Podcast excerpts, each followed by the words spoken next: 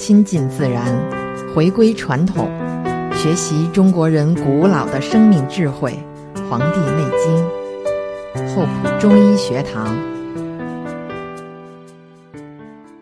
是的，重新发现中医太美。大家好，欢迎收听今天晚上的国学堂，依然是我们一起来解读《黄帝内经·上古天真论》。对面的仍然是厚朴中医学堂堂主徐文斌老师。梁总好，听众朋友们好。在过去的几周里面呢，我们去聊到了这个女子是以七年为一个生理周期，所以七岁啊怎么样啊，一期、二期、三期、四期。后来呢，我们在上一周的时候呢，聊到男子啊，丈夫。啊，一八二八三八是以八年为一个生理周期的。话说呢，就讲到三八，肾气平均，筋骨劲强，故真牙生而长疾。特别强调啊，筋骨劲强，而不是筋骨强劲。因为呢，筋呢对应的是劲啊，劲儿劲儿的；骨呢对应的是强啊。稍微复习一下之后呢，今天我们抓紧时间，事不宜迟，进入四八，筋骨隆盛，肌肉满壮。哎，徐老师啊，这个。筋骨隆盛，为什么叫隆盛呢？隆啊，是它那个就是发力的时候，嗯，我们那个把那个筋绷起来的时候，那鼓起来那个样啊，叫隆。盛呢，是我们讲骨髓要充盈，嗯，充满了骨髓，呃，这个骨髓呢，就是我们的精髓。啊，它是我们生命之本，也就是说的我们那个精气神的精。嗯，这时候呢，男人虽然不长个儿了，嗯，个儿长到了极点，但是呢，他剩下那些呢精气呢会充实到我们的身体的各个部分。这时候男人会变得宽，变得厚，嗯，呃，体重呢也稍微会增加一些。这时候呢，男人的生理呢会达到一个高峰，筋骨隆盛啊，就一想起来都觉得很性感的样子。哎，嗯。哎，我一直很很所谓性感，就是一个人的肾气充盈，表现他的有很强的生育能力。这时候人表流露出来的给人的那种气氛、感觉，甚至是一种味道。哎，我一直啊。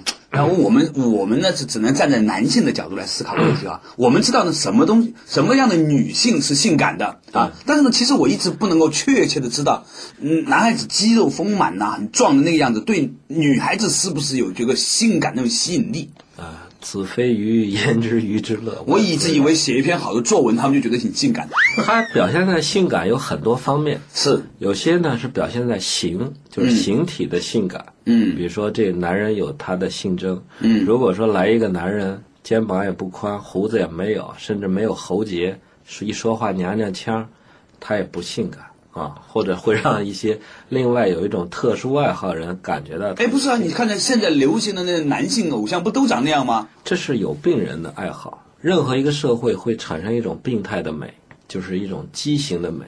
是我们上中学学过那个《病梅馆记》，龚自珍写的。嗯，当时那种末代封建社会人活得很扭曲、很拧巴，他是一种病态。他欣赏的美是什么？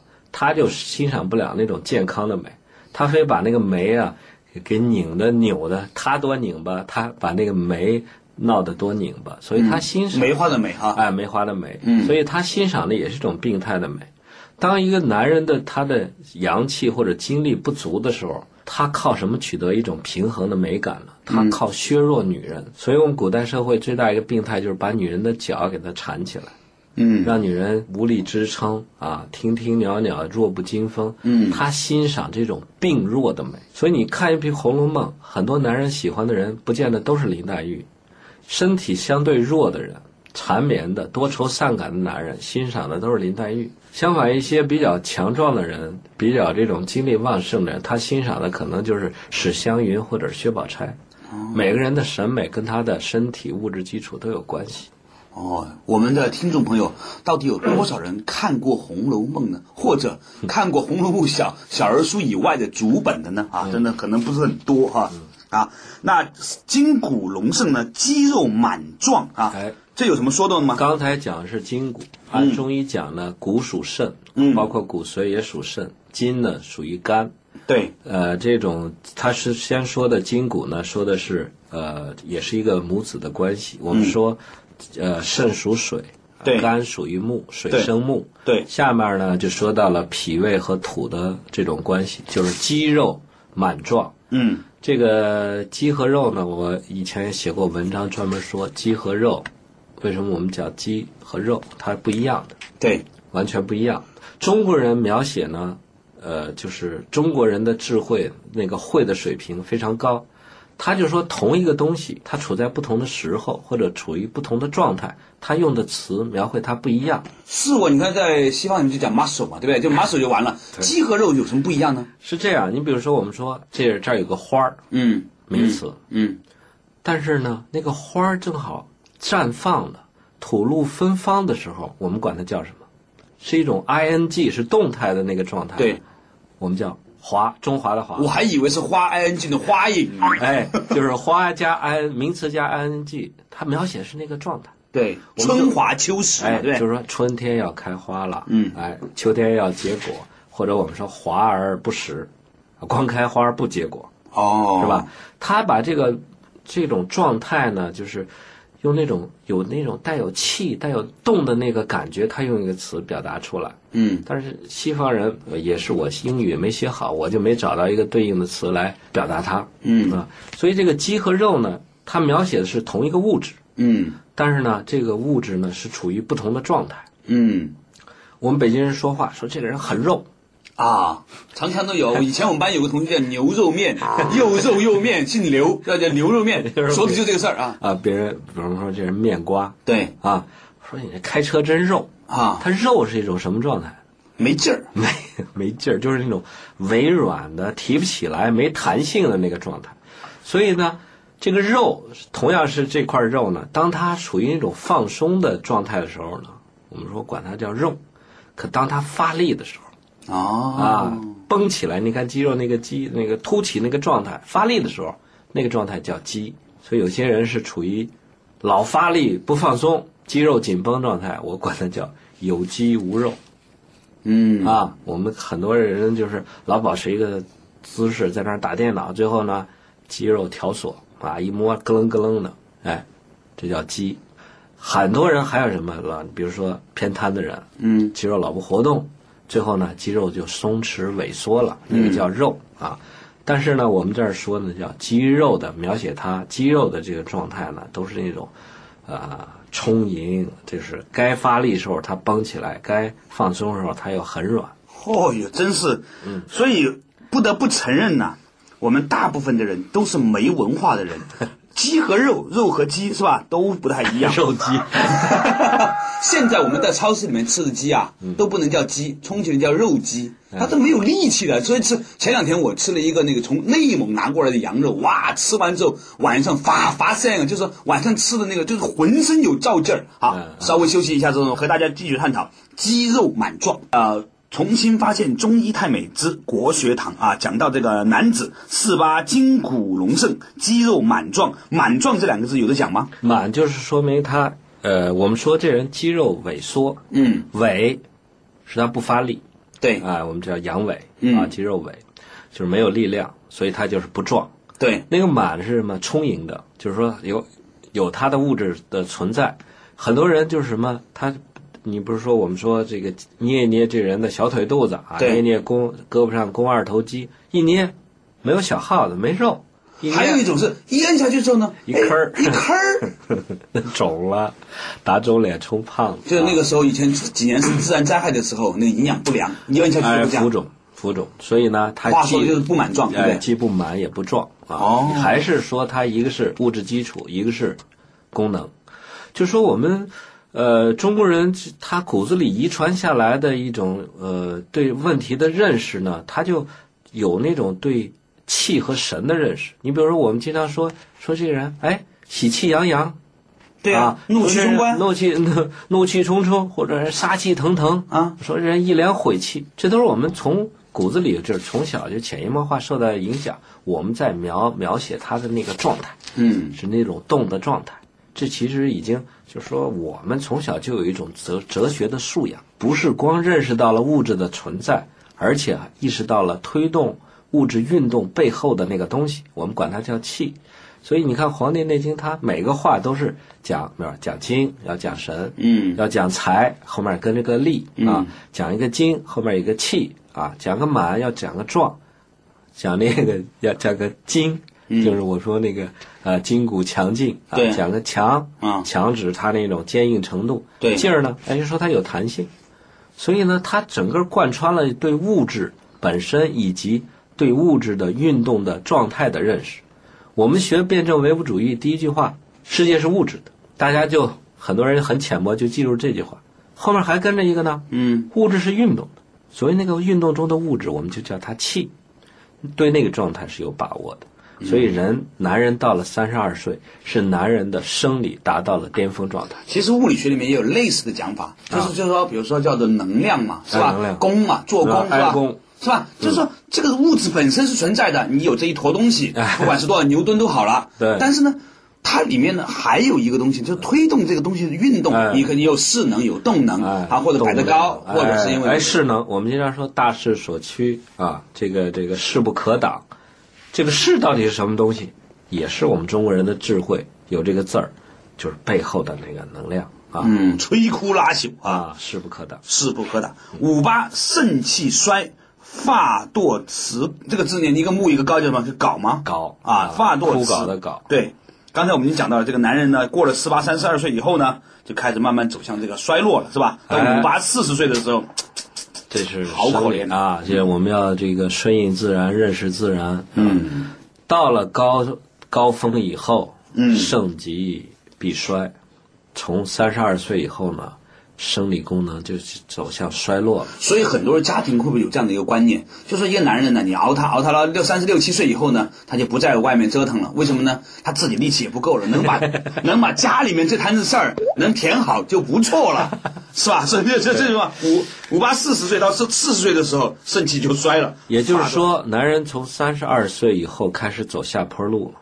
啊，这个我自己有个什么感觉呢？是这样，就是我在三十二岁，我大学毕业二十四岁，嗯正是风风火火的那个一心要做事情啊，要要要往前闯的那个那个年龄段。总觉得怀才不遇的时候，哎，没有没有，那会儿也没觉得怀才不遇，就就觉得身身上有使不完的劲儿。啊，但是我有一个感觉啊，到了三十二岁以后，我第一个感觉我不能熬夜了。这倒是真的。你不知道你有没有同感？有啊，我我常常碰见一些我们同龄人呐、他们说、啊。哇，年轻的时候啊。晚上他们他他本来是说叫叫搓麻的，后来都不说说话，晚上一剪一个片子啊，晚上一讨论个剧本呐、啊。就没有力气了。啊，他是这样，就是我我感觉呢，就是你看我们那会儿，我毕业是留在东直门医院，我们毕业搞行政，嗯。纠纷啦、事故啦，处理一晚上没睡吧，嗯，第二天洗把脸，该干嘛干嘛。可是三十二岁以后，哎呀，你要让我熬个夜，或者值个班，第二天没睡觉吧，要接着干。那会儿困了叫我说阴的时候，白天是养阳，晚上睡觉叫养阴。你本来应该滋阴养阴的时候，你没有没有睡觉，以前肾精足，哎，还能供得上。到过三十二岁以后呢，那眼睛就干的不行，啊，就睁睁不开眼，不仅眼干，而且还口干。一般的人的养生啊，男人开始关注养生，也是从三十二岁以后。老百姓有句俗话是什么？三十岁以前人早病。嗯，人早病什么意思啊？冰天雪地脱光了，裸奔游泳没事儿，让我在雪地里撒点野，崔健说的。啊哎，这个状态，啊哎，可不是吗？然后你看现在崔健就不写这种歌了。哎绝对他写不出来了。对，三十岁以前是人在那儿作早病，哎，找了半天病还不得病，肾气足。嗯，到了三十岁以后什么？病找人。病找人了，哎呀，这儿也不舒服，那儿也不舒服了。这时候人就开始什么，关心养生了，开始学中医了。所以《黄帝内经》，你给那些三十二岁以前的男人，或者是二十八岁女女人去讲，人家这关我什么事儿？不关心，啊，一般都是过了这个生理高峰以后，力不从心了，就立刻有很明显的感觉哈。马上就有感觉。啊，这讲的这个呃，肾气衰，发堕齿高，就是跳开始跳掉头发。四十岁，啊你看他40岁啊说是五八，四十岁，五八我刚刚过了四十岁，五五八就是什么，开始出现了脱发。嗯这个齿槁是什么意思呢？我们经常说这个木头没有水了，枯槁了。嗯，这个人的牙齿啊，是肾的，就是我们说肾有余嘛。哎，肾之余，骨之余，嗯，长牙齿。但是很多人到了四十岁呢，就开始牙齿变得什么枯槁，就是原来是有滋润的，有甚至是我们说是这个齿如含贝，是闪闪有点闪光的都，到这会儿就开始什么干涩枯槁，有人甚至会变成那种一原来咬核桃一咬嘎巴。核桃碎了，嗯，现在再咬个核桃，核桃没碎，牙碎。牙碎了，哦，齿槁，枯槁了。所以你很少见到四十岁的男人还去用还去用牙齿开开啤酒。的，没了这种人。那叫没起子，啊 没起子，所以用牙去。发作齿槁哦，你刚才的确是这样哈。你比如我们以前很少留意到那些人的牙齿的光泽。啊，年轻的时候那个真的有量的哈齿。如含贝啊我们叫含贝明明眉呃明眸皓齿啊，眼睛哗哗的闪啊，眼睛会说话，牙齿也是闪着光。对，明眸皓齿。以前我们天天看这些字，从来没有认真所以你在对这对应这句话，就看男子八十，丈夫八岁，他叫什么？发长齿更。对到了四十岁五八什么？发堕齿槁，对应一下吧。生命就是这么残酷无情，就是这么残酷无情。嗯，所以呢，当然从另外一个角度来看呢，我也觉得说，当我们能够从节奏上来看，来了这些事情以后呢，你也会比较从容。所以我们看到很多男人在这个年龄四十岁的时候呢，出现了脱发谢顶。嗯啊，这个除了脱头发以外呢，还还有的人表现出来呢，就是牙齿就在四十岁差不多就掉了。这个呢，我们以后还会讲，就是说懂得养生的人，注意平时自己照顾自己身体的人，他不会出现这个问题，他头发不会掉那么厉害，不会谢顶，他的牙齿，很多人到八九十岁一口好牙，嗯，这就叫懂得养生之道的人。现在《黄帝内经》讲的是大多数，取个平均值，嗯。一般的情况是这样，但是懂得养生的人不是这样。现在很多人还不到四十岁就这样还还有那些过度造自己的人，哪啊是到四十岁，早早的就出现这种问题了。所以啊，看来呢，这个问题哈、还是需要大家留意。好了，六八阳气衰竭于上面焦，发鬓斑白。哦呦呦他，这样，六八到四十八岁，这就接近于我们那个半百了。皇帝不是问岐伯说嘛，年半百而动作皆衰。一般人呢，到四十八岁接近五十的时候，出现什么问题呢？嗯，阳气衰竭于上。人，男人和女人的区别，男人属阳，女人属阴、啊嗯。女人出现阳气不足，到了三十五岁出现面始焦、发始堕，嗯这是正常的，因为女人属于阴性，她阳气本身就不足。嗯，男人呢充满了阳气，所以他那个面焦啊，就是脸色发黑。上次你也说了，那种发干燥、没有润泽的那个年龄呢，相对要晚一点。对但是到四十八岁呢，这个阳气呢也就到不了脸上，这时候呢脸色会出现焦黑、皱纹的这些现象。这个所谓到不了脸上，它的它的中就是它的不够用。我我想问的问题，是不是它的出发地在肾？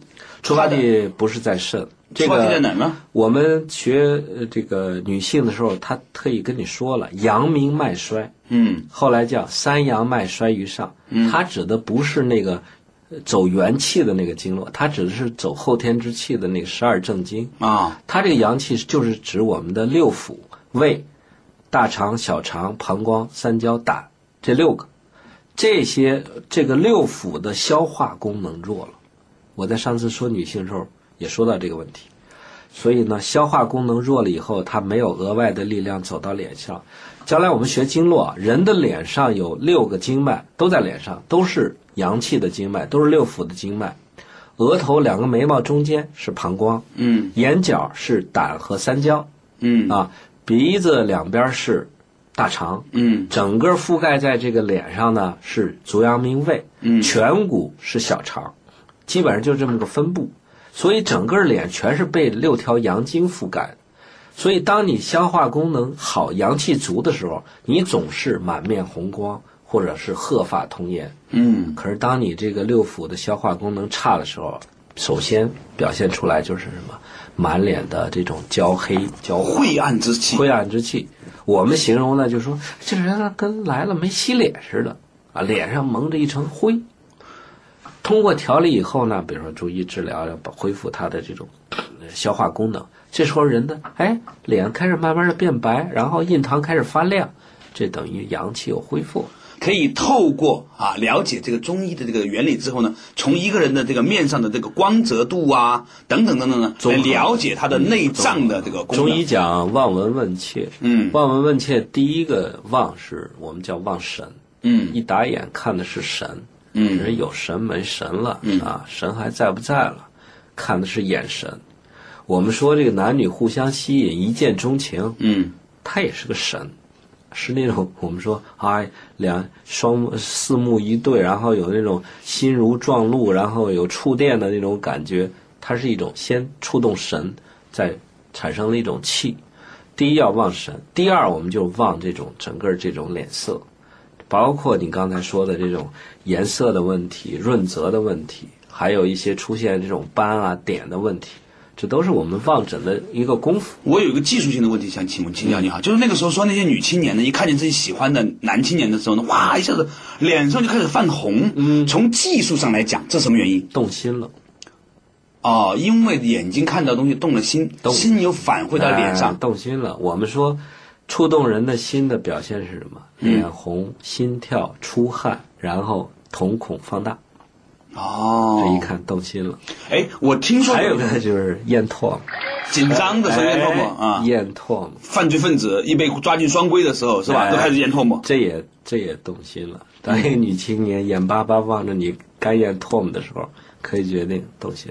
所以就是说，是不是眼巴巴时间长了没有结果，就会望穿秋水？哎，望穿秋水，说的就这个东西吗？哎，就这个秋水代指人的眼睛嘛。哦，那他就讲啊，就六八呢，就六八四十八岁的时候呢，阳气衰竭于上，面焦，发鬓斑白。哎哎，我想请问哈，为什么就是说发鬓是两脚开始白，而不是后面，也不是前面呢？哎，是这样啊，这就是我们说经络的分布。嗯，人的头顶是督脉，两边是膀胱经啊人的鬓角呢，就是我们走的三焦和胆经。嗯三焦和胆经，这个三焦和胆经呢，它主是我们在消化功能里面主化，啊就是把猪肉变人肉那个过程嗯啊。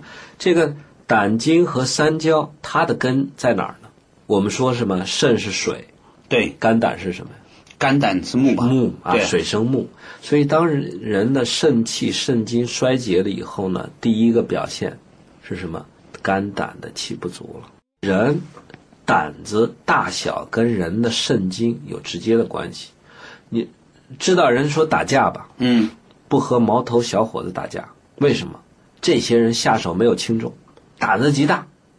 等他老了，知道轻重了，知道哎，我该达到什么目的，有考量的时候，那会儿呢，身体已经开始衰了。所以我们常常在讲的说胆大胆大妄为哈，哎以为呢是个形容词，哎不其实呢是一个描述性的状态词，生理问题，生理哇，嗯，有意思。稍微休息一下之后呢，来我们一起揣度一下你到底有胆子多大，嗯。国学堂继续和您分享《黄帝内经上古天真论》，对面的仍然是厚朴中医学堂堂主徐文斌老师。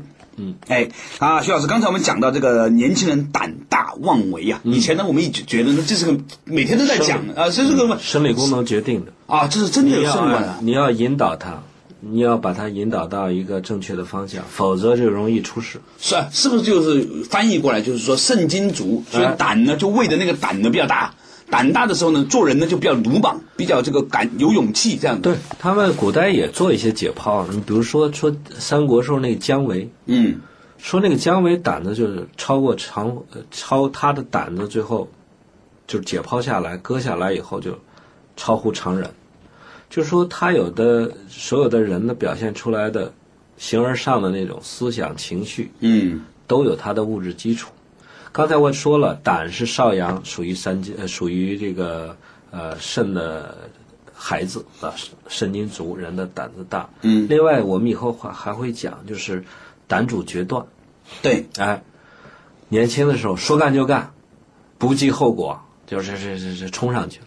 到了这个年龄，就是胆气衰了以后，就开始什么优柔寡断。所以你看哈，搞公司创业的很少有说四五十岁出来少做高管高管出来的哎，就算你有钱有经验，创不了业了，创不了业了。他就没有决断力了嘛。另外有一个叫三焦，三焦呢，我们都知道它是走元气的，嗯这种元气起于丹田，它更跟这个肾经关系就更加密切。嗯，所以从女性来讲，她的第一道皱纹起在哪儿？眼角。眼角正好是我们的三焦和胆经的那个位置。作为男人来讲，发病斑白斑的，就是我们这个鬓角，就是这个三焦和胆循行的部位。啊，所以苏东坡说这个早生华发，可能他说的就是没到四十八岁，被人折磨的这个也是自个儿也是喝酒、哎思考、写诗是吧？哎还有就是，这苏东坡也是个多情的才子，啊所以他这种早生华发的原因，也就是肾精耗竭以后，嗯然后呢，就是导致了这种胆的功能不足。嗯我们说肾发为血之余，然后呢，也说过肾其华在发，就是肾的它那个表现出来的颜色就在头发上。中国人呢得天地之照顾，得天地之精气，我们的头发是黑的，所以呢，他原肾气足的人是一头乌发啊。呃，外国人呢是其他的颜色，但是他到这个年龄呢也会出现这种出现灰白色头发的问题。那有些人天生出来就是白头发怎么办呢？哎，天生会有遗传的原因。我们说那种人他不是肾虚，他是什么？血热，就心火太旺，哦，血太热。所以所以如果一个人哈年不能纪轻轻说一看这人头发白就一个原因。中医是讲辩证，要讲他们互相的关系啊，。所以我前段时间听那个说那个这个面相的人说啊，嗯，说如果一个人年纪轻轻的时候啊，嗯有很多白头发呢，此人如果是老板的话，一定性情暴烈。对，血热，就像你这种人，出热血血的型热血。我一点脾气都不暴躁嗯啊！我们同我们公司同事都知道，是吧？都是我怕他们，他们从来不怕我。对对，法鬓斑白，法鬓斑白，嗯然后呢，像讲到了七八肝气衰，筋不能动，天鬼竭，精少，肾常衰。肾脏衰啊，形体皆急啊。这个肝气衰是怎么怎么讲？它是我们先说了，就是肾的子是肝和胆，对，它先表现在阳性的器官上，对功能衰退了。嗯，阳性是在外面的，它是外面表象就是什么？就是头发白了。对肝和胆是属于都属于木，对，肝阴在内是阳之首也，阳在外阴之始也。所以先是外面的表现出来衰退，下一步就表现里面的这种脏的衰退。所以到了这个年龄的时候呢，就是肝它本身的功能出现了衰退，而肝呢，它又是个什么脏呢？我们说它是个木，木是什么？生发的，对是吧？对，是往上的。对所以呢，五行里面有两对儿，一个是往上，两个是往上，两个是往下的。对，肝、木往上走的，木头木头的木哎，啊，心火也是往上走的，火性炎上。对，你的那个筋是往下走的，嗯，是肺，还有个肾也是往下走，它本来是一个平衡。对，但是到了这个年龄段呢，原来那个生机勃勃、兴致勃勃的那个肝，就开始出现了这种萎缩、萎靡不振的情况了。哎，传呃，传说中这个肝主绿色嘛，因为五行里面讲，对那解剖来看，肝是青的吗？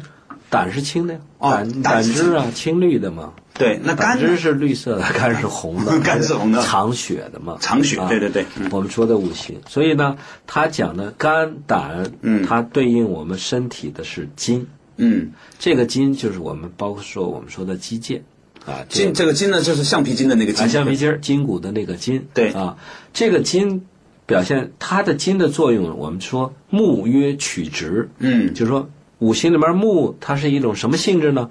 大丈夫能屈能伸，对，就是这个风风吹来了，我树弯倒了；风过去了，我又挺直了。所以正好跟我们这个有弹性的筋是对应的一个性质啊。所以呢，需要发力的时候，那个筋绷起来；需要放松的时候，筋呢松下去。另外呢，肝我们说它有一个最重要的功能，它是主疏泄。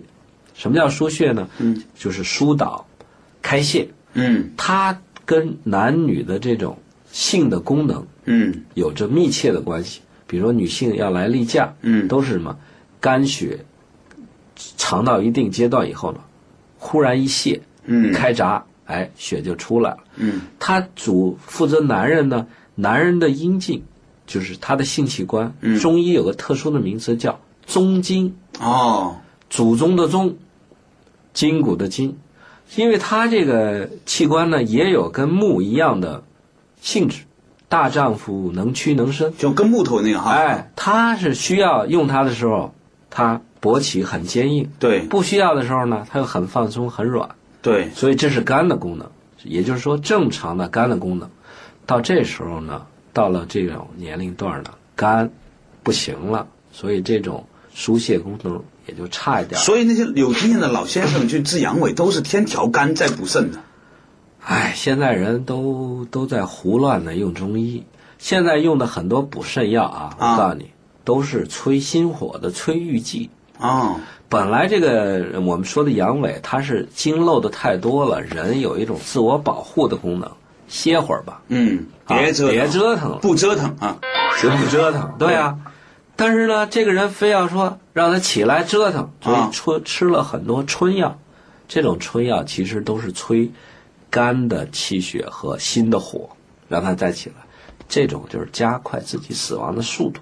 所以，真正老中医治疗阳痿嗯，是调肝的，治疗早泄是补肾的。哦，因为它漏了，那是我们要补肾，它起不来，我们要调肝，或者有这种人是反面啊，叫阳强不倒，他起来软不下去，也得调肝，所以起来和起不来的事儿要治肝对啊，对，意思就是说，一个是我们呃连接骨骼和肌肉的这个肌腱这个筋，对。它出现了失去弹性的问题，对。啊，我们现在很多人一拧脖子咯啦咯啦响，筋不能动。啊，还有人会出现一些骨关节病，啊一一爬楼梯或者一下楼梯，膝盖就疼的不停，疼的不行。它倒不是骨头磨损了，它是附着连接固定，就是我们那个骨骼的那个筋肌腱出了问题。到这会儿呢，就出现了衰退了。所以我建议这会儿的人呢，到这个年龄阶段人吃啥呢？嗯，你猜猜？就是炖点牛蹄筋。哎，是吗蹄筋儿，哎，你看啊，卖蹄筋儿怎么做比较好吃？就是对身体也比较好呢？我发现回民馆子嗯，做蹄筋儿做的特别好，因为什么？蹄筋儿啊，它这个味儿特别不容易入味儿，所以到这个年龄段的人别瞎去补肾，或者一些筋啊，我们说这个肌腱，不论男女出现了一种筋的问题，多吃点蹄筋儿。最好吃的就是鹿蹄筋儿，你看那个鹿轻盈，跑起来那么快，跳下一蹦那么高，什么什么在起作用？筋。哎，就前两天呢，我跟那个肖启红老师聊的时候，啊他讲到这个肖老师讲汉字啊，他讲汉讲的灰尘的尘，嗯，他说灰尘的尘呢，上面呢就是这个鹿，嗯，啊，梅花鹿的鹿，下面是个土。他说以前的那个那个这个土啊，哇，翻得很高呢，嗯。是专门是鹿这种东西弹那踩在地上才会有的，那叫尘。那为什么你刚才说我回音想起来了，嗯。就是路跳得高，所以这个灰尘呢才能弹起来，这呜呜呜的那种，卷起一记烟尘，啊绝尘而去，绝尘而去啊，还是说明人家筋好，肝好，对对对对再往上打还是肾好。哎，说回来呢，筋不能动呢，就是这个七八五十六岁的时候啊，一个很注意的，是不是筋不能动还有个问题啊，很容易骨折。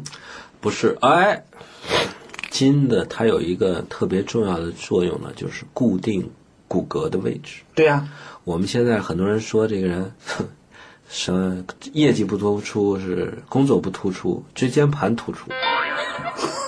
为什么椎间盘突出呢？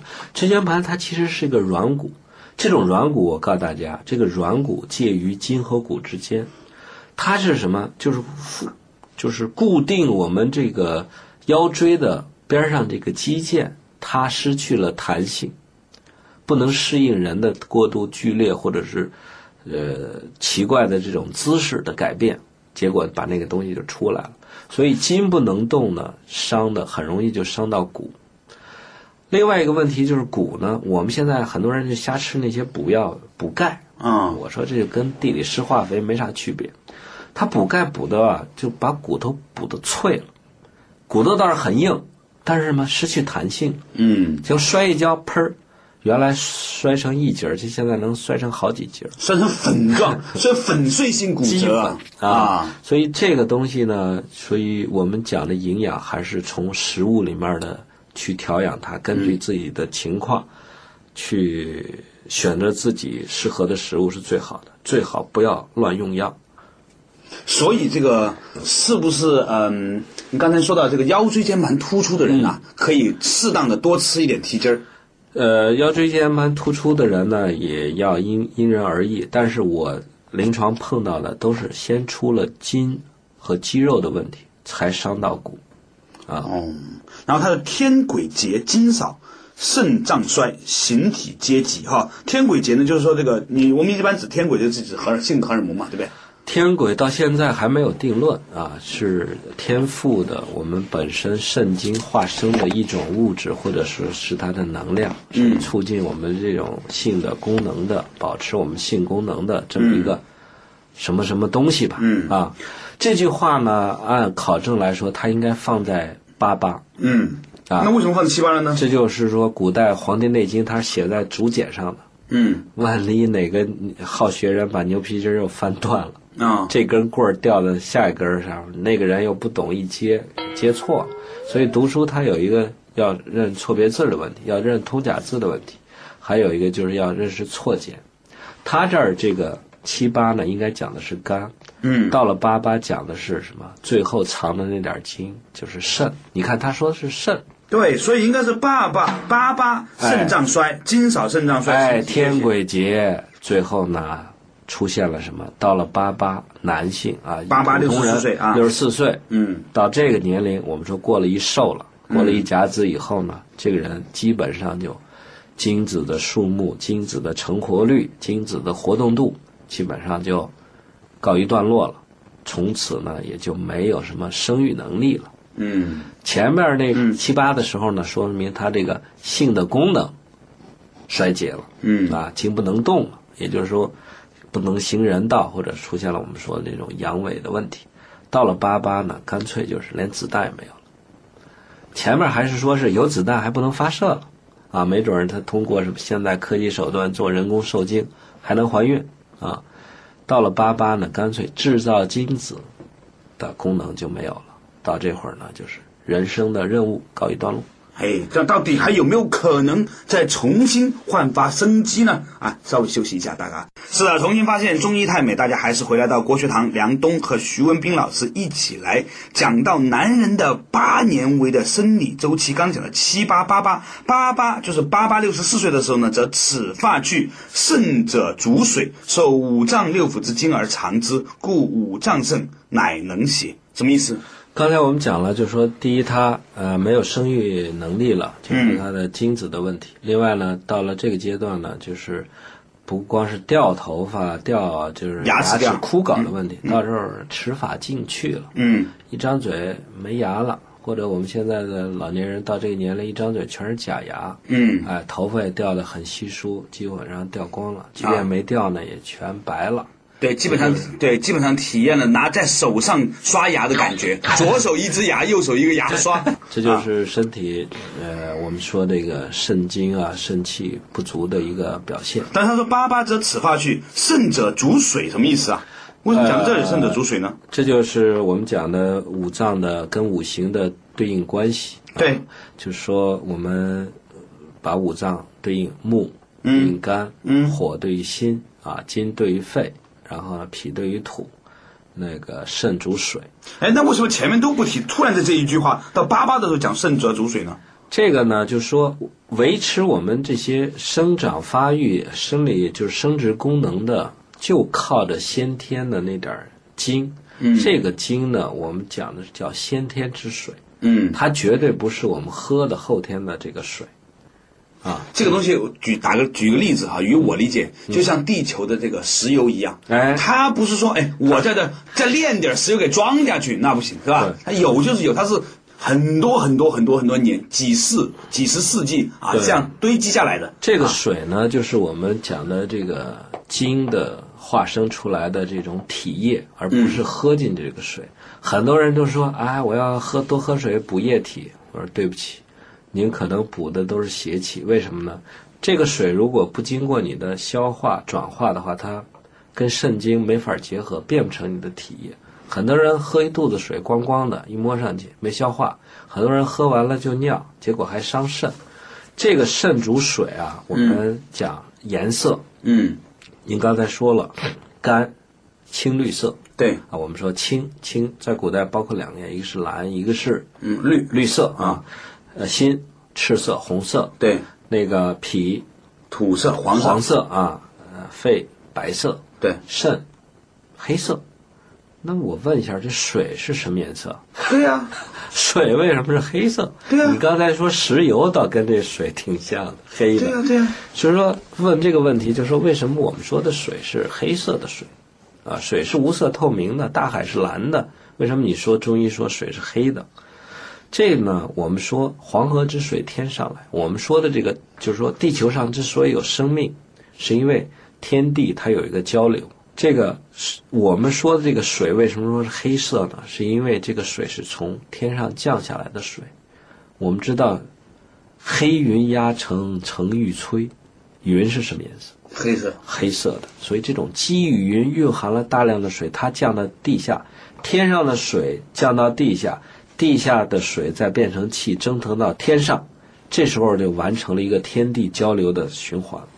有了这种交流，才产生就是天地的之气阴阳的交流，才产生了生命。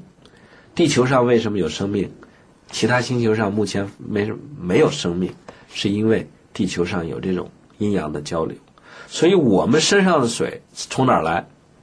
从肺来，不对，不是吗？肺不是主降、速降吗？哎，我们身上水从哪儿来？它肯定也是从天上来，对不对？人是天地的产物嘛，我们也是个小宇宙、小天地。人的水从哪儿来？我们的水存在哪儿？我们的天在哪儿啊？哎，我们的天在哪儿？在哪儿呢？哎，问你呢？我这我那好吧，我我想天既然天天那是不是头脑呢？对了，脑髓呀、啊，真的啊，精髓。我们经常说精，我精在哪儿？我告诉你，精就是你的髓，就是我们骨子里的东西，就是你的髓，脑髓、脊髓、骨髓，这是我们的髓。那是黑色的吗？哎，转化的过过程呢，就是我们身体肾精转化成气、转化成液的过程。所以他这句话是对我们整个生理功能的一个总结，就说为什么男人到六十四岁没有精了，然后齿发皆去了，是因为什么？原来我们的肾藏了很多的这种精髓水，肾主封藏。对现在慢慢这么多年消耗的漏光了，所以还会出现了这么一系列的症状。言外之意呢，嗯你如果节约用水的话，嗯，您就不会出现而且呢，这些呃问，题。这个东西啊，你讲到这里啊，我就越发为我们的地球感到担心了。嗯，那你看哈，其实地球这个石油啊，很像中医里面讲的这个肾经。哎，它是原来的地球几亿年、几亿万年先攒下来的。攒下来的那么个东西东西。而且呢，你看地球的那个，你从石油一拆开采出来之后吧，嗯它就会变成地球变暖。所谓的地球变暖，其实是地球表层的那一些变暖，地球下面呢其实是冷了，反而空了。反而空了。于是呢，为什么现在有这么多的天灾啊？实际上呢，就跟人的身体啊，这个肾精透支过度之后，哎人很容易病一样。真的啊，你看那煤炭也是黑的。啊，所以所以为什么以前佛家讲啊，这个说不建议人们用烧煤炭呢？说那个东西叫劫灰，唉，就不能，就是你说古代的人也也肯定也知道煤可以来烧的嘛，对不对？那为什么中国古代人不怎么烧煤呢？所以呢，叫受五脏六腑之精而藏之，故五脏肾乃能血。它这个是通雅字通雅还是泄啊。嗯，这个就说到了呃脏腑的关系。我们说呢，呃，脏是藏于内，藏而不泄；嗯腑是呢传化物而不藏，嗯就是一个阴一个阳。但是呢，到了生理的这种逐渐的衰老，其实就是把先说肾脏藏的精髓，然后把其他各脏藏的那点精，慢慢都拿出来用，慢慢消耗，人的生命呢也就逐渐的终止了。所以呢，就是说肾者主水呢，前面讲的就是当我们有的时候，我们有个精而藏之水塔对啊、五脏肾呢，乃能泄。今五脏皆衰，筋骨懈惰，天癸尽也，故发斑白，身体重，行步不正，而无子耳。哎，无子耳，这就是对，嗯、啊，对我们这个英雄末路、美人迟暮的一个概括。这这时候呢，你看他出现了几个问题，一个是呢行步不正，对，行步不正呢，我们现在现代医学有个诊断叫小脑萎缩，就是小脑萎缩，小脑是负责人的这个平衡的。嗯这时候呢，如果这个脑髓，我们说精髓消耗过多，或者是经过了一些呃不正常的消耗以后呢，小脑萎缩呢，这时候人出走路呢就不能保持一一条线，不能保持平衡，这也是一个肾衰的一个表现。哎，所以说为什么肾主这个骨和脑髓啊？嗯，现在你说小脑萎缩，肯定就是那这个道理就很简单了，对对那就是肾气不足，他自己就没有哎撑不住嘛撑不住了嘛哎。古代人他就意识到了这个问题。哎，那说到这个地方呢，让我想起了它里面讲的故故行步不正哈，就是徐老师。那那这样说说来的话，那其实我们每个人生下来就是有一有一罐气的嘛，就是像这样说的。哎有肾精啊，有肾精。那那有没有办法能够加往里加呢？有啊，你吃的饮食，我们吃吃五谷，就是把植物的精转化成你的精储存起来。那这个东西有没有差别呢？有哎不有跟，先天和后天还是不一样的吧？先天你有，嗯但是你给你的这个转化的，我们说转化把外面的营养转化成你的精的这个元气，嗯就是你说这罐气，嗯，就是说你在吃饭的同时，饭也在吃你。此话怎讲？哎，你看风景的时候，风景也在看你。就是说，我们把食物猪肉转化成人肉，把五谷之精转化成我们的脂肪啊、骨髓，这个过程是消耗我们的三焦的那个气，嗯啊，叫元气。你吃的越多，消耗的越多。但是人呢，他有个生理高峰，在男的三十二岁之前，你是什么转化的多，消耗的少，所以这一平衡你还是在积累往下降，对哎，在积累，在长个儿，在长壮。对，过三十二岁以后，你还在吃，还在转化，但是呢，漏的多，补的少，这时候人就呈一个下降的趋势，就转换能力变差了，吸转收化能力和吸收能力都差了。这个转化能力就是消耗的我们的三焦先天的元气，所以我们说，说这个人廉颇老矣，尚能饭否？一看这个人能不能还打仗，还能不能长寿？你看看这人饭量怎么样？如果这人饭量，哎，我吃能吃饭，而且呢，能把我吃的饭转化成我的精气神，这个人年度百岁没问题。但是那个 廉颇呢，他这个皇帝本来派人考察说，看这老将军还能不能吃饭。这个家伙是个奸臣，受人指使。一看廉颇呢还能吃，但是他后边他加了一句，他说他吃的倒是不少，但是呢，一吃饭三仪式，吃一顿饭功夫上了三趟厕所，意思是说，光能吃不能吸收了，结果还是没用。所以我们一定要注意我们的饮食啊，一定要这个饮食也是同时消耗我们元气的一个主要的原因。前面我们说了是情欲这种性的行为，下面呢以后我们还会讲到饮食。很多人是什么暴饮暴食，而且呢吃了很多没用的东西，然后呢，本来人吃的已经挺好了，已经知道饱了，不想再吃了，但是他们怎么办？就加一些那些刺激的佐料，嗯，多加盐，多加味精，然后再把胃口刺激开再吃，这就跟那些没有性能力的人在吃上春药一样去干活一样。把人的这种消化能力够透支了，所以道家有个观点是什么呀？人的一辈子吃的饭是有定数的，早吃多吃你早完蛋，慢慢吃悠着点吃呢，你活得长。嗯，这就是我们说补充肾精的方法，一个不要让它漏，另外一个从我们的饮食里面尽可能的高效率的把吃的那个东西转化成我们的精，去充填我们的脑髓和骨髓。而这里面排在第一位的就是我们说的五谷之精。可是现在人你看，都吃肉不吃米，不吃主食，一说我要减肥，我不吃主食，行，整天是黄瓜、茄子、西红柿，然后呢肉也不吃，最后呢主食根本不吃，减来减去，先将先伤筋后伤神，一个个不是厌食就是抑郁。所以你看着有些女青年哈啊、一坐下来之后呢，以以减肥为名，就晚上吃水果，好像呢啊、好蛮健康。无果为助，它一点儿也不健康。那你说那个水果啊，啊我们说分析一下，植物啊，嗯都是把它最精华，不论植物和动物，都是把它最精华的东西放在哪儿？